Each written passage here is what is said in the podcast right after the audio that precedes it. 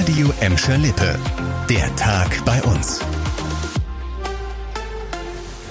Mit Leon Pollock, hallo zusammen.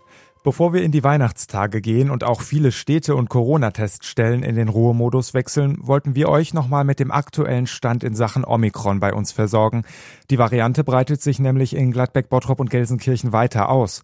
In Bottrop, wo es vor knapp einer Woche in einer Kita den ersten Fall gab, hat uns ein Stadtsprecher jetzt insgesamt sieben Fälle in dieser Kita bestätigt. Außerdem gibt es noch sechs weitere Omikron-Fälle außerhalb der Kita. In Gelsenkirchen gibt es bis jetzt einen Fall, ebenfalls bei einem Kind. Der Rest der Familie wartet wartet dort noch auf ein Ergebnis aus dem Labor. Gladbeck ist damit die einzige Stadt bei uns, in der offiziell noch keine Omikron-Fälle registriert sind. Die Städte rechnen damit, dass die Zahlen wahrscheinlich erst Mitte Januar steigen werden, wenn die Feiertage und Schulferien vorbei sind. Dazu kommt noch, dass gerade die Labore überlastet sind. Die Stadt Bottrop hat uns gesagt, dass längst nicht jeder positive PCR-Test auch im Labor auf Omikron untersucht werden kann. Auch deshalb rufen die Städte bei uns gerade zu den Feiertagen nochmal zum Impfen auf. Denn auch über Weihnachten und Silvester wird teilweise geimpft. Mehr dazu hat Annika Bönig. Bottrop und der Kreis Recklinghausen weisen darauf hin, dass nach der neuen Empfehlung der Ständigen Impfkommission jetzt auch schon drei Monate nach der zweiten Corona-Impfung aufgefrischt werden kann. Bei Menschen mit schweren Immunschwächen sogar schon nach vier Wochen.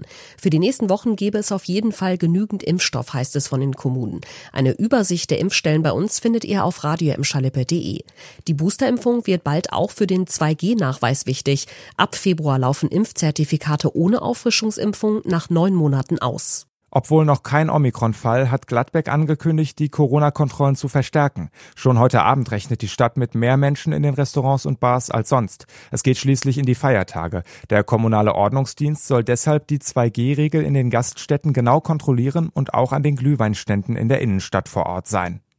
Und jetzt kommen wir zu was Schönem. Weihnachtszeit, das ist ja auch immer Spendenzeit und viele denken an die Menschen, denen es gerade nicht so gut geht. Genau für diese Menschen gibt es unsere Aktion Lichtblicke. Über 14,8 Millionen Euro sind in diesem Jahr bisher schon gespendet worden.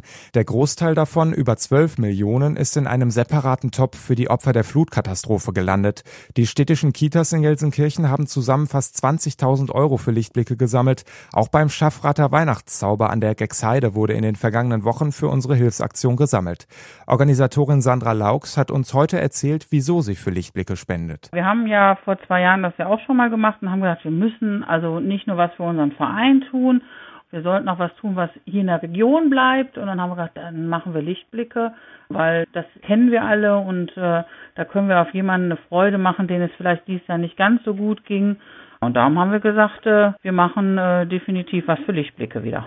Rund 1000 Euro sind beim Schaffratter Weihnachtszauber zusammengekommen. Weihnachten feiern, das geht ja am besten mit der ganzen Familie. Aber es gibt Menschen, für die ist Weihnachten nicht so schön, weil sie keine Familie oder Freunde haben, mit denen sie feiern können. Die Pfarrei St. Urbanus in Gelsenkirchen hat sich dafür jetzt was ganz Besonderes überlegt. In der Kirche St. Michael in Gelsenkirchen-Hassel gibt es morgen an Heiligabend nämlich eine Weihnachtsfeier, die sich an Menschen richtet, die sich einsam fühlen. Los geht es um 19.45 Uhr. 35 Menschen können teilnehmen. Es gilt die 2G-Regel. Das Essen für die Feier wird von einem Caterer Caterer aus Beckhausen gespendet. Mitinitiatorin Laura Mehmann von der Pfarrei St. Urbanus möchte mit der Aktion auch die Botschaft des Weihnachtsfests weitergeben. Also Menschen auf Augenhöhe zu begegnen, zu schauen, wer ist da, wer braucht mich und da Licht zu schenken, wo es gerade dunkel ist. Und deshalb finde ich das total wichtig, genau auf die Menschen zu achten und selber aus diesem, das machen wir immer so, Ding einmal rauszukommen ähm, und andere Menschen halt mit hineinzunehmen. Noch könnt ihr euch für die Weihnachtsfeier in der Hasseler Kirche anmelden. Die Telefonnummer dafür findet ihr auf radioemscherlippe.de. Die nächste Ausgabe unseres Podcasts, Der Tag bei uns, hört ihr dann am 27. Dezember. Das ganze Team von Radio Emscher Lippe wünscht euch ein schönes Weihnachtsfest und bleibt gesund.